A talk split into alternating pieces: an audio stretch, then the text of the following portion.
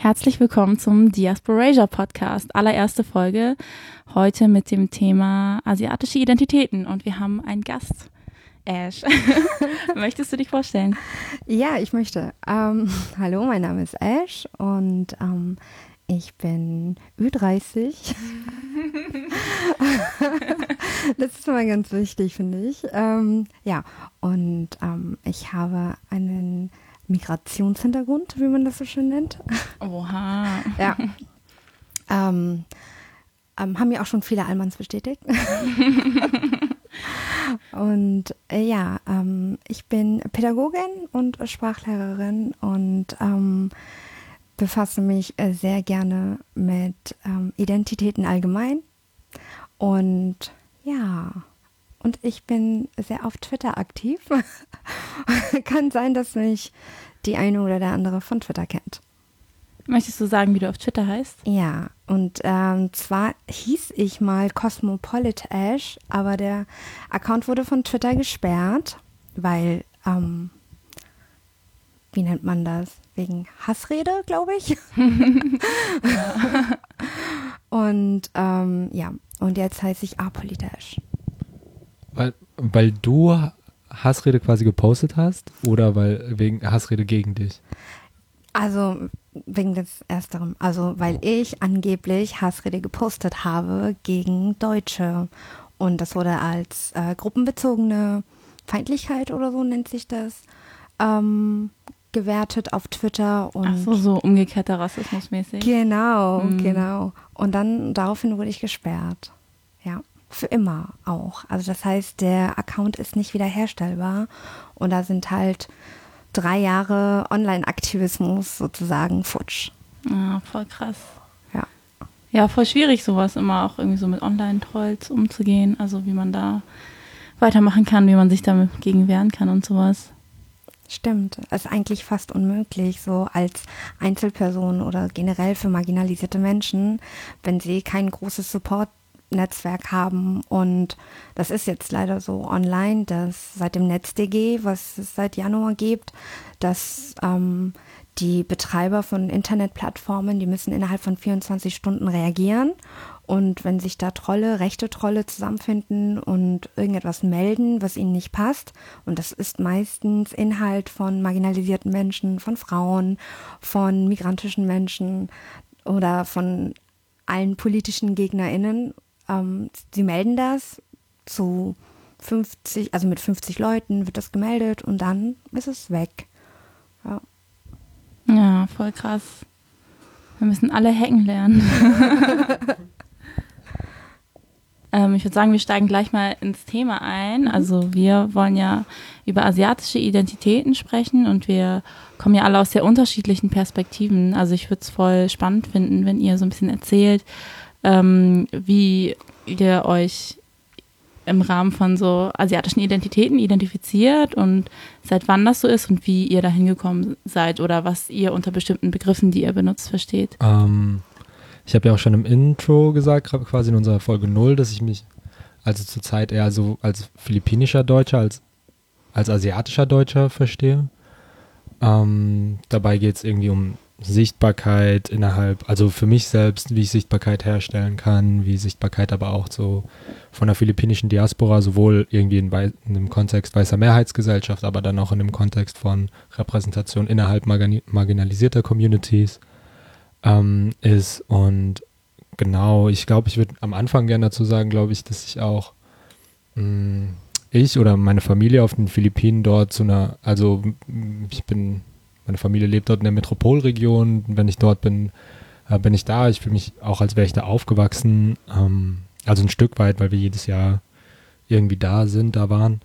Ähm, aber da schon nochmal eine krasse, mh, mm, so, so eine krasse, mh, mm, ja, zum einen, weil ich weiß gelesen werde, zum anderen aber auch innerhalb, also der Peripherie auf den Philippinen nochmal was anderes ist, dass meine Familie dort krass privilegiert ist im Sinne von, äh, wir gehören keiner marginalisierten Gruppe von Menschen auf den Philippinen zu. So. Und da gibt es auch nochmal super viele, also es sind über 7000 Inseln, gibt es einfach nochmal super viele Menschen, ähm, denen es da ganz anders geht. Also ist, glaube ich, auch wichtig anzusprechen, dass ich so eine, äh, ja, hier eine Diaspora-Position auf jeden Fall habe, die nicht so sichtbar ist, aber auf den Philippinen andersrum eine ähm, sehr sichtbare und sehr, ja, so eine dominante ähm, Rolle meiner Familie.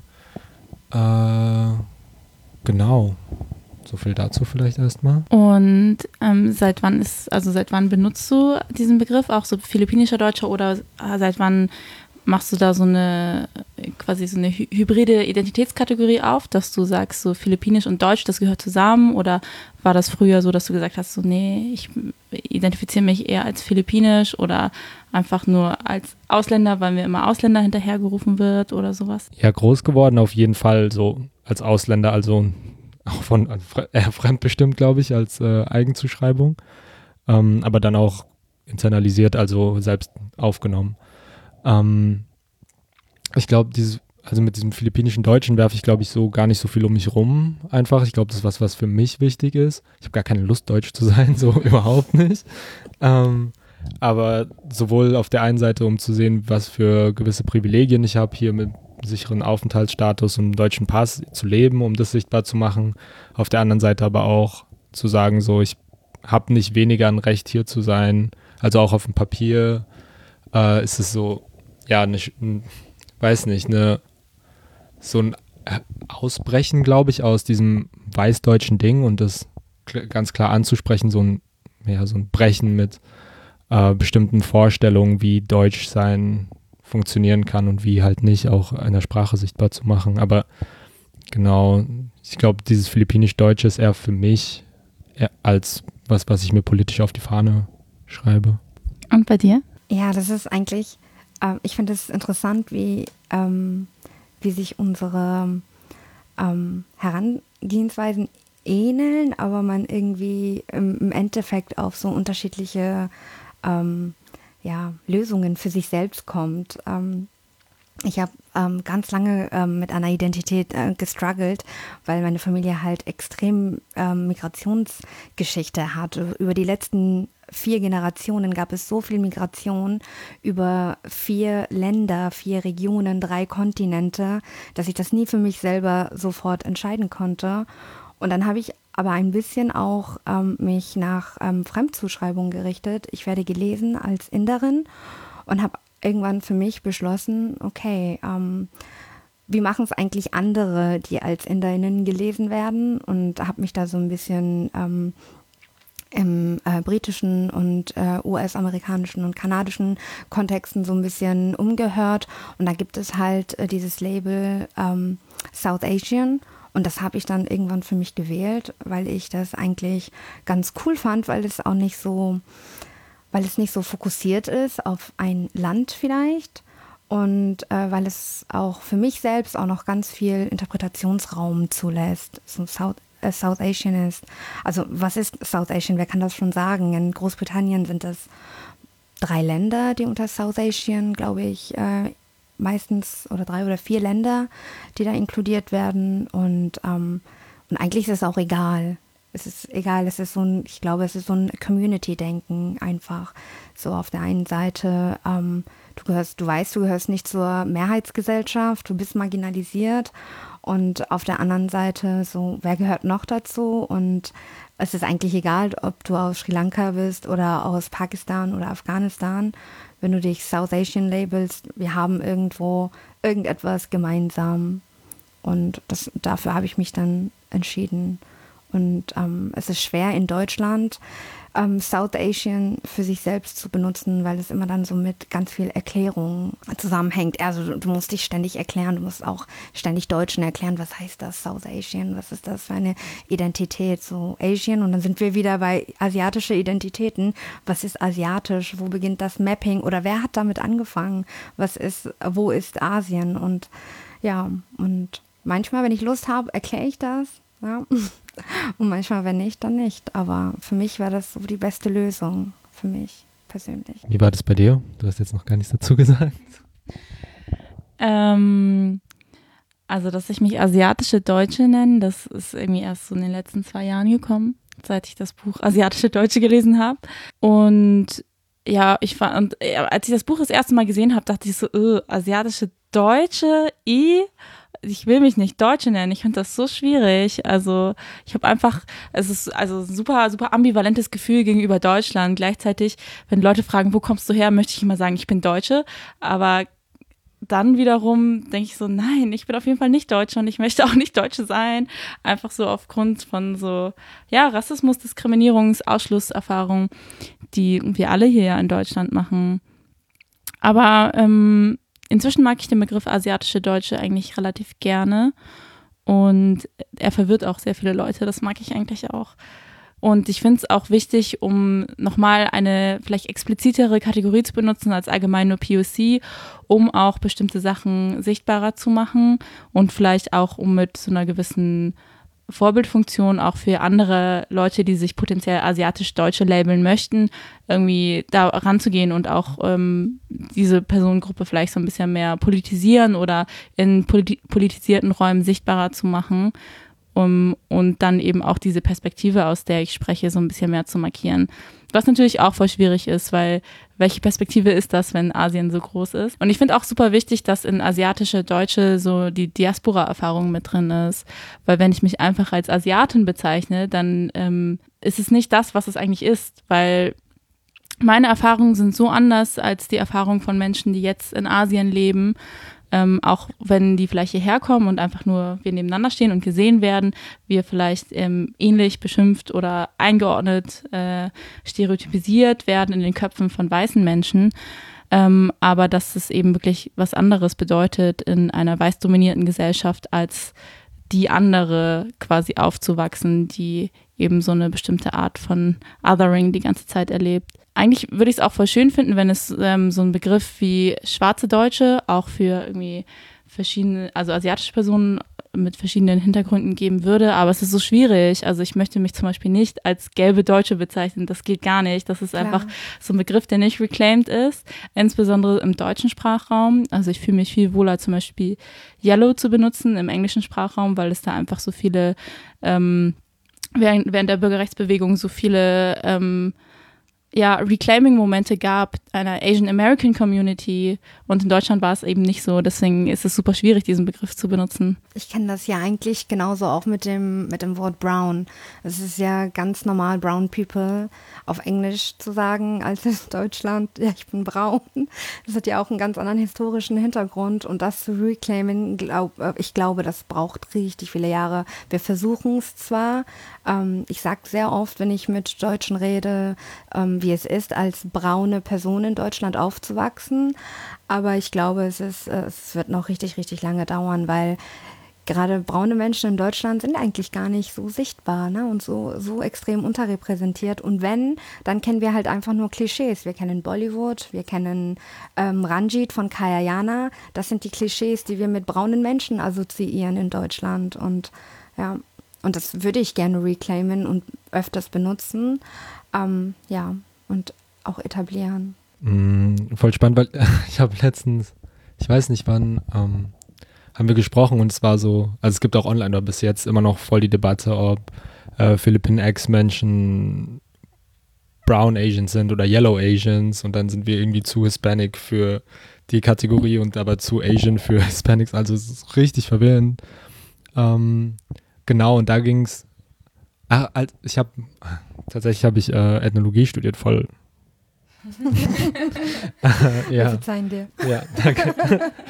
ähm, und habe dann so eine richtig krass äh, kolonialrassistische Karte der, also von rassifizierten Menschen auf der Welt mir angeguckt und geguckt, wo falle ich eigentlich darunter, nicht um zu sagen, okay, das stimmt jetzt voll, das natürlich existieren diese Races oder so, Quatsch, aber um zu sehen, welche Unterdrückungsmechanismen dann im kolonialen Kontext gegriffen haben, wie so kultureller, physischer Genozid und genauso, ne, Kolonialismus auf den Philippinen auch funktioniert hat, um zu sehen, okay, da sind so voll viele Parallelen irgendwie, was mir auch, ja, aber trotzdem fühle ich mich noch komisch, mich als Brown Asian zu bezeichnen. Auch wenn ich weiß, irgendwie ist die politische Kategorie, in die ich falle, ähm, ja, fühlt sich glaube ich auch aufgrund, weil ich nicht so gelesen werde, einfach irgendwie ziemlich komisch an. Ich finde es auch immer sehr seltsam, ähm, so zu tun, zum Beispiel zu sagen, ja, so alle ChinesInnen in China sind Yellow Asians und selbst China ist ein super diverses Land, hat super viele ethnische Gruppen und ähm, das kann man nicht einfach so über einen Kamm scheren.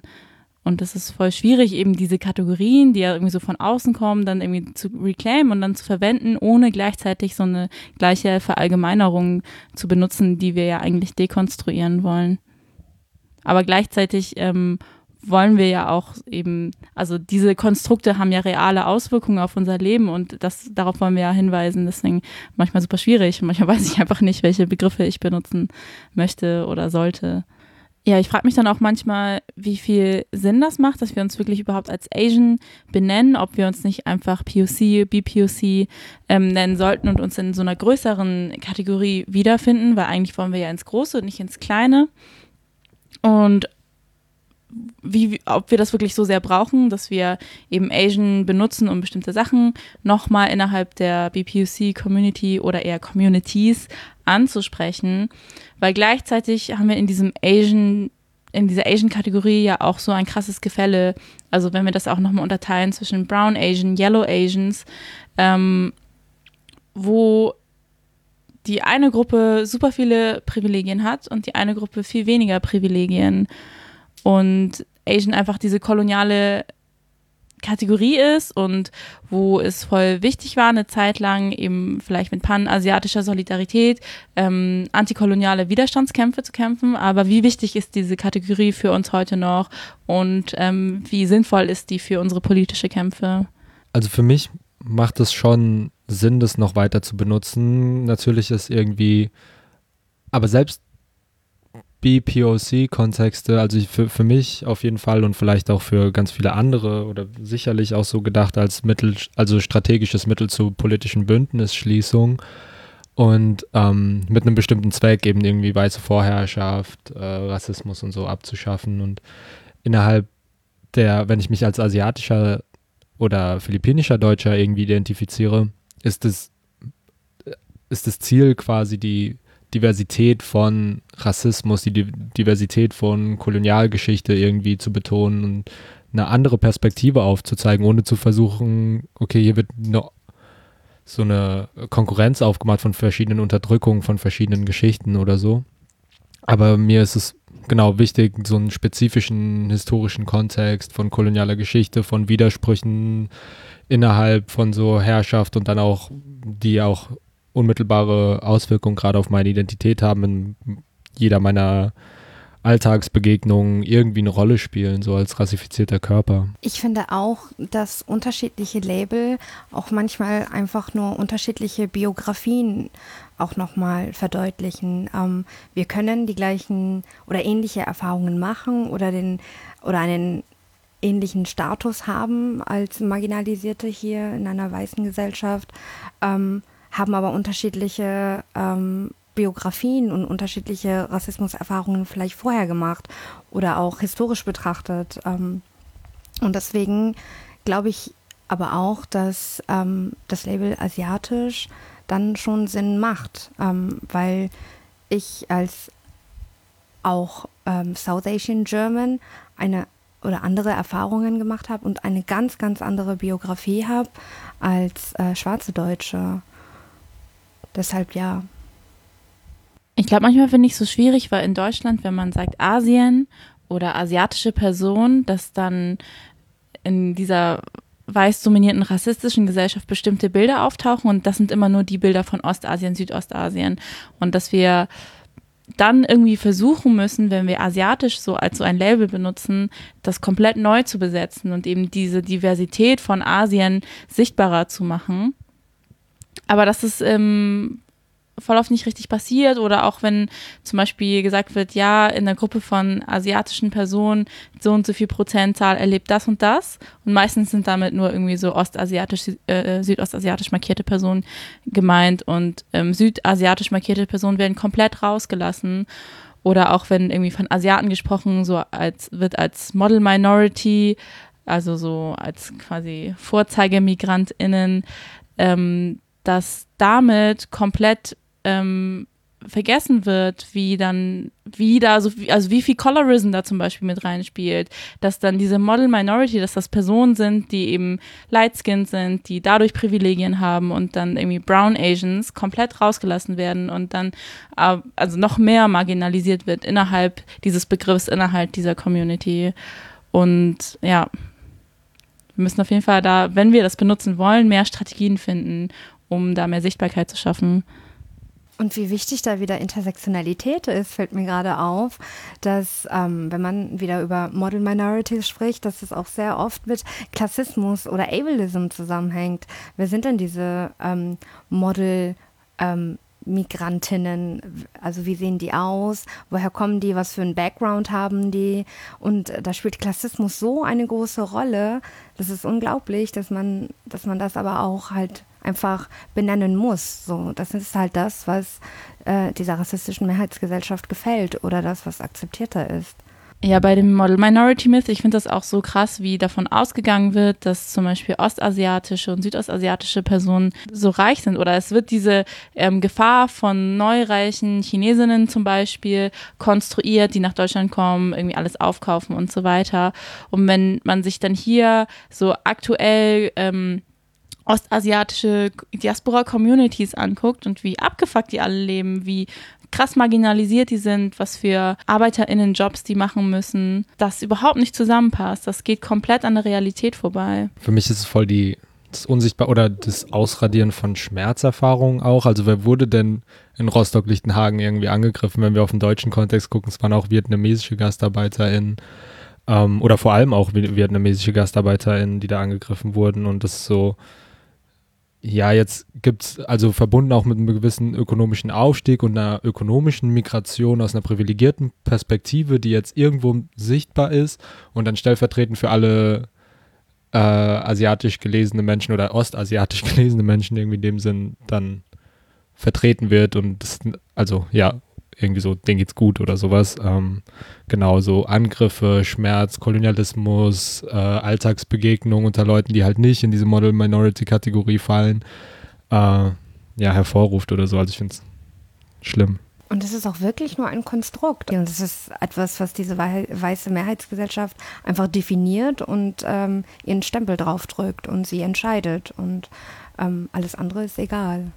Ich finde es aber auch voll wichtig, also ich denke auch, dass wir innerhalb von einer ostasiatischen Diaspora-Community die Verantwortung haben, das komplett abzulehnen und, und uns solidarisch erklären mit allen POC in Deutschland, mit allen migrantisierten Menschen hier und dass dann nicht so einkommt, so ja, wir sind ja die guten Migranten, das sind die schlechten Migranten oder wir sind AsiatInnen, wir sind ja so klug und so weiter und dass das wirklich radikal abgelehnt werden muss. Seit ich mich auch mehr mit diesem, äh, mit diesem Vorzeige-MigrantInnen-Konzept beschäftigt habe, bemühe ich mich auch eher mehr quasi mich zu deintegrieren, anstatt quasi diesem Integrationsdruck den ich schon seit der Schule oder schon immer, eigentlich seit ich hier, ne, wir sind in Deutschland, wir alle haben Integrationsdruck, so dem noch mehr Widerstand entgegenzusetzen vielleicht. Oder einfach auch es als so eine ähm, Handlungsstrategie zu sehen, ähm, bestimmte Klischees zu brechen. Und dann auf der anderen Seite finde ich es voll wichtig und auch voll schwierig, wie wir zum Beispiel damit umgehen, wenn wir so viele multiple Identitäten haben, dadurch, dass wir ja auch hier in Deutschland Personen haben, die ja, du selbst hast ja auch gesagt, dass ähm, deine Familie eine so krasse Migrationsgeschichte hat über so viele Kontinente und so viele Generationen hinweg und dass dass ja voll viele Menschen gibt und dass es dann eben nicht ähm, Personen gibt, die in dieses klassische Bild von asiatischer Dia Diaspora reinpassen, was ist zum Beispiel mit schwarzen asiatischen Personen, wie können wir Community-Arbeit so machen, dass wirklich ähm, alle Leute, die sich irgendwie mit asiatisch oder mit Asien auf irgendeine Art und Weise identifizieren können, ähm, genau, wie wir sowas zusammenbringen können. Oder zum Beispiel auch jüdische, asiatische Personen und dass wir nicht nur sagen, wir kommen zusammen, weil wir diese Rassismuserfahrung oder weil wir gleiche Rassismuserfahrungen teilen, sondern ähm, dass es irgendwie mehr sein muss. Also dass es nicht nur diese Umkehr-Identitätskategorie ähm, gibt von wir machen diese Rassismuserfahrung, deswegen haben wir diese Identitätskategorie, sondern dass es irgendwie etwas sein muss, was darüber hinausgeht, um ähm, die Grenzen vielleicht so ein bisschen zu verwischen, was diese Identitätskategorie angeht, um eben inklusiver zu sein, mehr Menschen irgendwie ermöglichen zu können, Teil des Ganzen zu sein. Weil so Identitätskategorien haben natürlich immer Grenzen und schaffen dadurch immer Ausschlüsse. Und es ist dann voll schwierig, diese Identitätskategorien zu benutzen, wenn wir ja eigentlich solche Ausschlüsse vermeiden wollen. Ja, ich glaube, ähm, das ist vielleicht auch, also so betrachtet, äh, es ist auch ganz interessant, dass wir drei alle zum Beispiel gesagt haben, dass ich ähm, positioniere mich oder ich label mich so, weil also wir haben von uns äh, als ähm, Individuum gesprochen und nicht ähm, als ähm, eine große Gruppe von Menschen, weil wir, weil, weil wir halt wissen, dass es so sonst zu Ein- und Ausschlüssen kommt einfach. Und ja, und wie gesagt, deswegen sagte ich auch ganz am Anfang, dass es so ein Struggle ist, glaube ich, der ganz lange geht. Und vielleicht findet er auch nie einen Abschluss und vielleicht muss er auch gar keinen Abschluss finden, weil, weil wenn wir alle, wenn wir alle daran arbeiten und wenn wir alle zusammen ähm, uns einfach nur dessen bewusst sind, dass es vielleicht ein Prozess ist und dass man gemeinsam dahin äh, irgendwo hinkommt. Aber wir wissen nicht einmal wohin. Wohin wollen wir? Das ist das. Ich stelle mir die ganze Zeit die Frage, wohin wollen wir eigentlich? Und ich weiß es nicht. Und vielleicht ist es auch gar nicht so, so wichtig. Ich weiß nur, dass ich nicht alleine bin. Und das ist in dem Moment ist das das, was mich empowert einfach. Ich habe mir auch überlegt, bei diesen, also überhaupt diesen Podcast zu machen und wen laden wir ein und wen nicht und so. Und ja, Sichtbarkeit asiatischer Menschen, dann denke ich mir, ich habe andere Leute, also Leute, die Rassismuserfahrungen machen, die ganz anders sind. Also findet es irgendwie Platz? Kann es Platz finden? Wenn ja, wie? Also wie ist so ein Konzept auch von einem Podcast oder von so einem Gespräch irgendwie gerade, auch von so einer Sendung? Äh, ja, wie, wie weit wie, schränkt sowas vielleicht ein oder macht es Sachen schwieriger einfach? Äh, oder wie sinnvoll, genau. Ich glaube, es ist auch voll wichtig, dass wir uns im Hinterkopf behalten, dass diese Kategorien nicht das Ziel sind, wie du ja auch von meintest, was ist unser Ziel? Und unser Ziel ist ja schon irgendwie auch, das Ganze aufzulösen und dass wir vorher diese Kategorien brauchen, um Sachen ansprechen zu können, um mit Sachen arbeiten zu können. Aber dass ähm, Identität ja sowieso etwas ist, was ähm, sich die ganze Zeit verändert und flexibel ist und dass wir uns das bewusst sein müssen. Das ist jetzt nicht diese Identität, die wir jetzt gefunden haben, die werden wir für immer haben, sondern dass sich sowas super viel verändert und ja, Worte sich verändern, Bedeutung von Worten sich verändern. Ich muss ganz kurz haten. ich hab so dieses, ähm, es, es gab so Stress, also nicht Stress, sondern einfach so eine Auseinandersetzung damit, was ja auch voll okay ist, wenn es darum geht, dass äh, bestimmte Gruppen, äh, die sich so einer nationalen Identität zuordnen, auf Demonstrationen irgendwie Flaggen tragen oder so und dann so weiße Gruppen sagen so, nee, ist nicht, so no border, no nation und so. Und ich denke, ja, also, keine, also das ist halt nicht Nation gleich Nation und National, jeder Nationalismus irgendwie schlimm oder so zu sehen wie deutscher Nationalismus oder sowas, sondern es war so das Mittel, was notwendig ist, um sich von damals Kolonialmacht zu lösen, aber auch Identität zu stärken und so. Und es hat halt einen ganz anderen Hintergrund und sozusagen, ey, ja, am Ende in meiner Utopie vielleicht, also in meiner Utopie auch, so, dann gibt es es vielleicht nicht mehr und wir brauchen so Kon Konstrukte nicht mehr und so. Aber jetzt gerade ist es voll politisch wertvoll und sinnvoll, sowas zu benutzen oder so. Und es ist eine ja, komische Perspektive dann zu sagen, nee, aber Nationen sind voll scheiße. So, ja. Ich habe auch das Gefühl, also, oder ich erwische mich so oft dabei, wenn ich über Identität oder Heimat nachdenke, dass ich mich selber dabei erwische, wie ich zu mir selbst sage, äh, Ash, war das nicht vielleicht etwas so AfD, völkisch, nationalistisch gedacht, so, wenn du über Heimat und über Grenzen äh, nachdenkst. Aber dann denke ich mir so, ähm, gut, aber ähm, Generationen meiner meiner Familie, meiner, meiner Leute waren einfach heimatlos. hatten gar keine Heimat. Und selbst heute können sie nicht sagen auf die Frage, woher kommst du eigentlich? Ja, ich komme aus dem und dem Land, aus der und der Stadt und habe einen Bezug oder auch keinen Bezug dazu. Ist ja in Ordnung, einen Bezug oder gar keinen Bezug dazu zu haben. Aber ich glaube, einfach diese Frage beantworten zu können, ist auch dann einfach so ein Privileg. Und ich konnte das nicht. Ich kann es eigentlich immer noch nicht genau und darum habe ich mich halt einfach für, für das Label South Asian entschieden, weil es halt nicht einschränkt, so einen, so einen geografischen Punkt einfach, ähm, also darauf sich fokussiert und ähm, ja. Ja, ich kann das voll nachvollziehen. Ich finde das auch echt super schwierig. Meine Familie hat ja auch so doppelte Migration hinter sich und auch als Kind habe ich das nicht richtig verstanden. Also ich habe das, glaube ich, erst so mit 20 oder mit 18 oder so verstanden, was das überhaupt, was dahinter steckt und wo ich dann mich auch wirklich tatsächlich erst mit der Geschichte der verschiedenen Länder beschäftigt habe, um zu verstehen, ähm, warum meine Mutter sich zum Beispiel als Chinesin bezeichnet, obwohl sie nicht aus China kommt. Oder, oder zumindest ähm, ah ja, super kompliziert. Ich, ich werde jetzt nicht meine ganze Familiengeschichte ähm, aufbereiten. Vielleicht machen wir das an einem anderen Zeitpunkt in einer anderen Folge.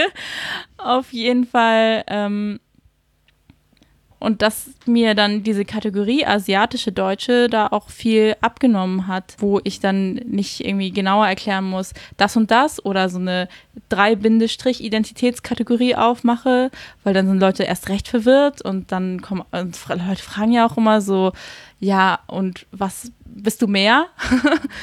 Wo fühlst du dich mehr zu Hause, wenn du das und das und das dich nennst? Aber was bist du denn jetzt wirklich? Und dass Leute so Schwierigkeiten haben, sowas zu akzeptieren und ich, mir das manchmal auch einfach zu nervig ist, da so viel erklären zu müssen.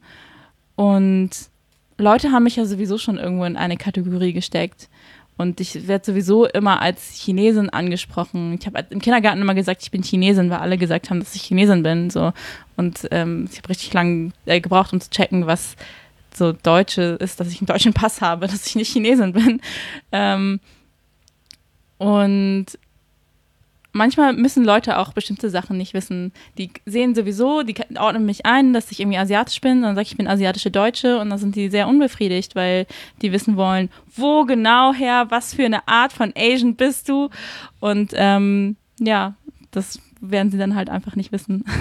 Als ob es irgendjemand jemals hat zählen lassen, wenn du sagst so aus Offenbach oder Hamburg oder whatever, so, ne, wollen, also ist ja auch egal, ob du das sagst oder nicht die Leute wollen es nicht hören. Das ist ja genau, was du gerade angesprochen hast. Ich habe mir auch schon mal überlegt, eine Zeit lang, ob ich irgendwie so eine PowerPoint-Präsentation vorbereite und dann immer mit dabei habe und dann so einfach so immer meinen Laptop auspacke und dann so hier so eine, ich habe mal eine PPP vorbereitet zum Thema Kolonialismus. so, hier, daher komme ich.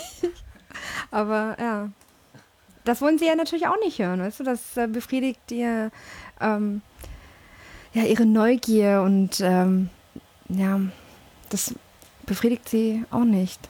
Sie wollen dich ja eigentlich nur exotisieren, ne? Irgendwie und was ich am allerheiß, allermeisten hasse, ist, wenn Leute diesen Hab ich's doch gewusst Blick haben. Das ist richtig schlimm. Oder wenn du echt fünf Minuten mit ihnen diskutierst und äh, ihnen immer wieder sagst, nee, aus Hamburg. Nee, aber wirklich, nee, ich bin, denn aber, äh, ich bin aber in London geboren. Und deine Großeltern? Und, dann, und du machst richtig, richtig lang weiter und sie werden richtig wütend und dann sagst du irgendwann, sag ich dann irgendwann, ja, ja, ursprünglich aus Indien. Und dann sie so, ja, okay. Und dann ist so, puh, so, ich bin, ich bin so beruhigt, dass sie ist wirklich keine Deutsche. So, so, also für mich hört sich das ja dann so an. So, ach. Voll. Ich finde es auch immer voll krass, wie Leute das dann unhöflich finden, wenn man denen dann nicht sa das nicht sagt. Und wer ist denn hier jetzt gerade unhöflich und stellt so krass persönliche Fragen und so. Als ob man irgendeine Petra oder so ansprechen könnte auf der Straße und sagen könnte, ja, erzähl mal, woher kommst du eigentlich? Erzähl mal, woher deine Großeltern kommen. Waren sie Nazis? da fällt mir eigentlich noch mal eine Story ein aus der Schule, ähm, warum Identitäten auch komplexer sein können. Und zwar hatte ich eine Schülerin, die wurde, ähm, sie kam neu ähm, zum Unterricht und wurde von den anderen als Ostasiatin gelesen. Und ähm, dann waren alle plötzlich total überrascht, als sie dann meinte, nee, ich bin aber Russin. Ähm, ich bin Russin, meinte sie, ich bin Russin aus, ähm, aus Kasachstan. Und ähm, ja, und dann ist mir da in dem Moment auch nochmal ähm, bewusst geworden, wie, wie, wie, wie komplex dieses Thema ist. Das ist das, auf der einen Seite gibt es dieses Gelesenwerden von anderen, Fremdzuschreibungen. Auf der anderen Seite gibt es ganz viele verschiedene ähm, Eigenlabels, die man sich selbst geben kann und dass es auch völlig legitim ist. Vor allem Asien ist ja geografisch auch so groß und alle Leute, die irgendwie dort herkommen, irgendwie Wurzeln oder Heritage von dort haben, können sich als asiatisch bezeichnen. Und wir haben ja auch Westasien, also was irgendwie sogenannter Mittlerer Osten ist, ähm, Türkei zum Beispiel, das ist ja auch alles Asien. Und ja, super, super komplex eben. Ja, und hier sehen wir ja auch schon wieder, dass wir den Begriff asiatisch einfach komplett neu besetzen müssen und ähm, neu kleimen müssen, um einfach so diesen kolonialen Beigeschmack daraus zu bekommen und diese Stereotypen, Kategorien, die Leute im Kopf haben, wenn sie asiatisch hören oder an asiatisch denken oder vermeintlich asiatisch markierte Personen sehen. Mich würde auch noch voll interessieren, was für euch so wichtig war. Ähm, vielleicht Lesetipps, Podcasts, Videos, Filme, was euch ähm, geholfen hat, ähm, euch in eurer Identitätskategorie vielleicht so ein bisschen zu bestärken oder euch mit diesen Themen auseinanderzusetzen und ähm, euch wohl damit zu fühlen, wie ihr euch selber benennt? Ähm, also das waren bei mir unterschiedliche ähm, Impulse oder auch Input generell. Ähm, mich hat äh, die Forschung von Urmila Goel, ich weiß nicht, ob euch der Name was sagt, ähm, total ähm, inspiriert, aber auch empowert. Ähm, ich war sehr jung, ich war noch nicht ähm, politisiert und ähm, habe mich, ähm, war aber auf der Suche nach einem Label für meine Identität oder Identitäten. Und sie hat sich damals mit mit ähm, NRIs, also Non-Resident Indians, ähm, Exil-InderInnen ähm, befasst in ihrer Forschung, hat ähm, viele Menschen interviewt, hat äh, ein Forum beobachtet. Das war so um die Jahrtausendwende, sagt man das so? 2000, 2002 und alles danach. Und ähm, ja, und ähm, es war sehr interessant, verschiedene Biografien zu lesen, ähm, zu lesen, ähm, äh, also Biografien, aber auch verschiedene Rassismuserfahrungen, die die Menschen gemacht haben in Deutschland. Und dass man ähm, trotz ähm, unterschiedlicher Herkünfte oder ähm, Backgrounds doch ähm, immer wieder etwas gefunden hat, was, wo man sagen konnte, ah ja, das kenne ich, habe ich so ähnlich erlebt und äh, fühle mich auch so ähnlich wie die Person, die das gerade schildert. Und ich war damals vielleicht 18, 19 und das war so quasi der Beginn von, ähm, ja, vom, von meiner persönlichen ähm, Politisierung quasi auch und ähm, ähm einem neuen Weg der Identitätssuche. Ja, bei mir also angefangen hat es mit so ganz vielen, ich kann es gar nicht so irgendwie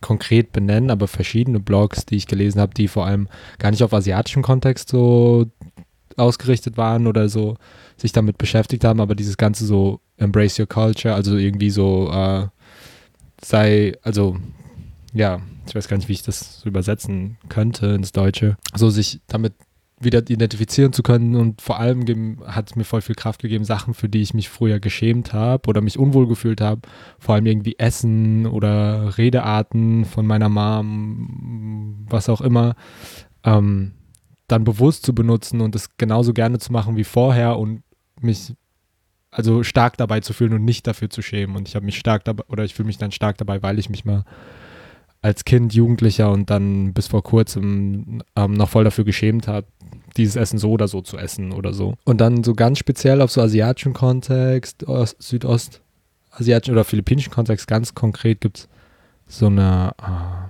es gibt eine Philippiner Rapperin, die heißt Ruby Barra, habe ich genau von dir empfohlen bekommen und es war voll, voll krass, wie viele Elemente philippinischer Kultur, Sachen, mit, der ich, mit denen ich aufgewachsen bin, einfach ähm, viel Symbolik, aber auch viel äh, ja, Kleidung, Essen, Tänze, was auch immer, die ich als Kinder als Kind kennengelernt habe, irgendwie in ihrer Musik mit aufnimmt und so krass empowernd ist. Mhm. Genau, das ist das, was mir, glaube ich, am meisten Kraft gegeben hat, aber auch einfach, weil ich unfassbar viel, also mich viel mit Musik beschäftige. Ähm, und dann gibt es eine Person, E.J.R. David, der hat so ein Buch geschrieben, White, uh, Brown Skins, White Minds, so ein bisschen eine Anlehnung an so Franz van, also ja, gar nicht so akademisch werden, aber es geht darum, wie Rassismusbetroffenheit, also was Rassismusbetroffenheit oder Rassismus mit Psychologie äh, philippinischer Menschen macht oder so. Das ist halt nochmal irgendwie spezifischer, äh, genau, auf das Herkunftsland meiner Mutter oder auf das Land meiner Familie irgendwie ausgerichtet. Ähm, hilft mir in dem Kontext voll. Mm, ja, ich habe das Buch ja vorhin schon erwähnt, Asiatische Deutsche. Das war super wichtig für mich, weil das auch einfach diesen deutschen Kontext aufmacht und ich mich sonst eher mit so Asian American Kontexten beschäftigt habe oder so alles, was ich wusste, irgendwie so aus den USA kam, was so asiatische Diaspora-Widerstandskämpfe angeht. Und ich würde sagen, äh, ist es immer noch so, dass das meiste, was ich ähm, konsumiere, was so in die Richtung geht, immer noch aus den USA kommt. Früher habe ich super gerne Filme von Lee Ang geguckt. Also Ang Lee ist der äh, westliche Name. Äh, er hat auch äh, The Life of Pi, die Regie gemacht. Und der hat eben auch sehr viele Filme gemacht, die in US-amerikanischen äh, Diaspora-Kontext spielen. Ähm, zum Beispiel Pushing Hands, The Wedding Banquet und ähm, solche Sachen. Die habe ich mit meiner Mom immer ganz viel geguckt und äh, ja, das waren eigentlich sehr schöne Momente. Ähm, sonst hier in Deutschland gibt es ja noch den Verein Corientation und die haben auch ähm, so ein paar Hefte rausgegeben mit verschiedenen Artikeln. Eins heißt Bastarde der Globalisierung, das ich mal gelesen habe vor ein paar Jahren. Das fand ich auch super spannend und voll schön auch, einfach das wiederzufinden und auch eben Perspektive von asiatisch markierten Personen in Deutschland zu lesen und eben nicht so eine wissenschaftliche Abhandlung von weißen Menschen über ähm, ja, migrantisierte Communities, wie es halt so häufig der Fall ist, dass man solche Texte eher in die Finger bekommt und nicht eben aus dieser eigenen Perspektive das war auf jeden Fall auch sehr wichtig. Und sonst einfach so das Zusammenschließen mit Leuten, also vor allem politisierten asiatischen deutschen Personen oder ähm, Asians allgemein. ja, vielleicht sollte ich gerade nur gucken, weil ich habe ja vorhin gesagt, so asiatisch, das ähm, Wort benutze ich nicht so gerne, aber ich sage voll oft Asians auf Englisch, weil das nochmal so ein anderer Kontext ist. Es fühlt sich komplett anders an, Asians zu sagen, als irgendwie Asiaten oder Asiatinnen zu sagen. Ähm, und hat auch sehr viel damit zu tun, dass ich eben so viel aus dem US-amerikanischen Kontext, glaube ich, lese und dann Wörter für mich eine sehr andere Bedeutung auch haben und eine viel empowerndere Bedeutung, wenn ich halt nur in empowernden Kontexten von solchen äh, Wörtern und Konzepten lese. Und ich würde auch sagen, Everyday Feminism hat mir sehr viel gebracht, sowieso für alles und auf jeden Fall auch für eben so eine spezifisch asiatische Dia Diaspora-Perspektive. Da gibt es sehr viele sehr gute Artikel. Ich habe auch einfach gerade gemerkt, ähm, weil wir über nicht-deutsche Kontexte geredet haben, wie sehr, also wie wichtig es für mich war, zum Teil auch in England aufzuwachsen, weil es, äh, weil diese British Asian Identität dort viel, viel selbstverständlicher war als hier in Deutschland und wie viel ich da für mich mit rausgenommen habe oder mitgenommen habe mit nach Deutschland und für mich dann mit so einer ganz anderen Selbstverständlichkeit daran gegangen bin. Und das hat mich so empowert, auch einfach mal mit dem Kolonialtrauma meiner Familie auch nochmal umzugehen, weil es hier kein Thema war und ist. Also Deutsche beschäftigen sich nicht mal mit ihrem eigenen Kolonialismus. Und äh, in England war das, war das immer ganz anders. Das ist viel präsenter. Und ähm, die Menschen sich, sind sich da ihrer, ihrer Vergangenheit auch viel, viel bewusster und darüber wird gesprochen. Und ähm, es ist eine Identität, die, die, die valid ist einfach. Also die äh, British Asian Identität ist valid. Es gibt sie und sie wird nicht hinterfragt, anders, anders in Deutschland. Wir reden heute immer noch über Türken in Deutschland und wir hinterfragen ständig ihre Identitäten oder auch naja, generell Identitäten nicht weißer Deutscher. Aber das war, es ist nicht, nicht deutschen Kontexten sind sie uns da meilenweit voraus, was das betrifft. Auch was das ähm, Empowerment betrifft für äh, betroffene Menschen. Und deswegen war es so wichtig, zum Beispiel UK Asian Radio zu hören für mich. Ich war in Deutschland, habe aber ähm, BBC Asia gehört, weil, weil ich mich identifizieren konnte mit der Sprache der Menschen, mit der Kultur, mit ähm, mit ähm, Kleinigkeiten, wenn AnruferInnen angerufen haben in die Radio, äh, in der Radiosendung und ähm, irgendwie nur Freunde gegrüßt haben und ich dachte, oh, ich habe auch eine Freundin, die diesen Namen hat und es ist, es war als Heranwachsende war das super wichtig. Und heute weiß ich erst, dass es auch schon, ja, politisierend war. Habe ich damals nicht gewusst. Ich habe mich damals nur gesucht und ja. Ja, ich glaube, in so Kontexten auch nochmal zu sagen, also weil du gemeint hast, es so politisierend war und es auch, ich voll viel auf Quellen, auf irgendwie äh, Blogs oder auch voll oft auf Menschen stoße, die sich gar nicht als politisiert verstehen, die aber so eine krass revolutionäre Einstellung auch haben und so eine krass empowernde äh, Sache und ich so viel von ihnen lernen kann und genau, also dieses, also wir benutzen irgendwie politisieren und auch, äh, ja, auch, ich finde es für mich auch wichtig, das zu benennen, aber nicht alle politisierten Menschen bezeichnen sich als politisiert, gerade in Diaspora und äh, POC-Kontexten, glaube ich, oder bezeichnen sich auch dann nicht als POCs. Ja. Okay, ich würde sagen, das war es jetzt erstmal für diese Sendung. Ähm, wenn ihr uns supporten wollt, wir haben eine Patreon-Seite. Ähm, wir haben nämlich super uralte, geliehene Technik.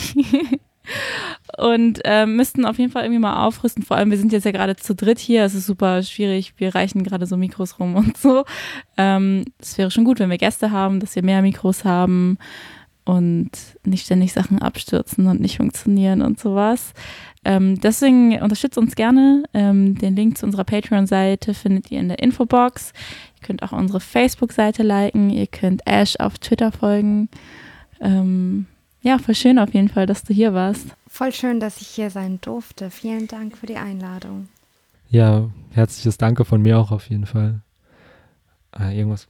Ah, ja, genau, die Sachen, sofern wir sie finden, also irgendwie Bücher, Blogs, äh, Musik, äh, whatever, also alles, was wir gesagt haben, versuchen wir die Links unten drunter auch zu posten oder reinzuschreiben. Genau. Und ein äh, ganz herzliches Danke auch an Armin, der unsere Fotos gemacht hat, die ihr auf unserer Facebook-Seite, auf unserem Patreon, überall, wo wir irgendwie online am Start ist, sehen könnt. Äh, folgt ihm auf Instagram, äh, Resa-Push. Ähm, genau, dort findet ihr Armins nice Arbeit. Vielen Dank an Armin. Und ich glaube, das war es von uns heute. Ja. ja. Bis bald.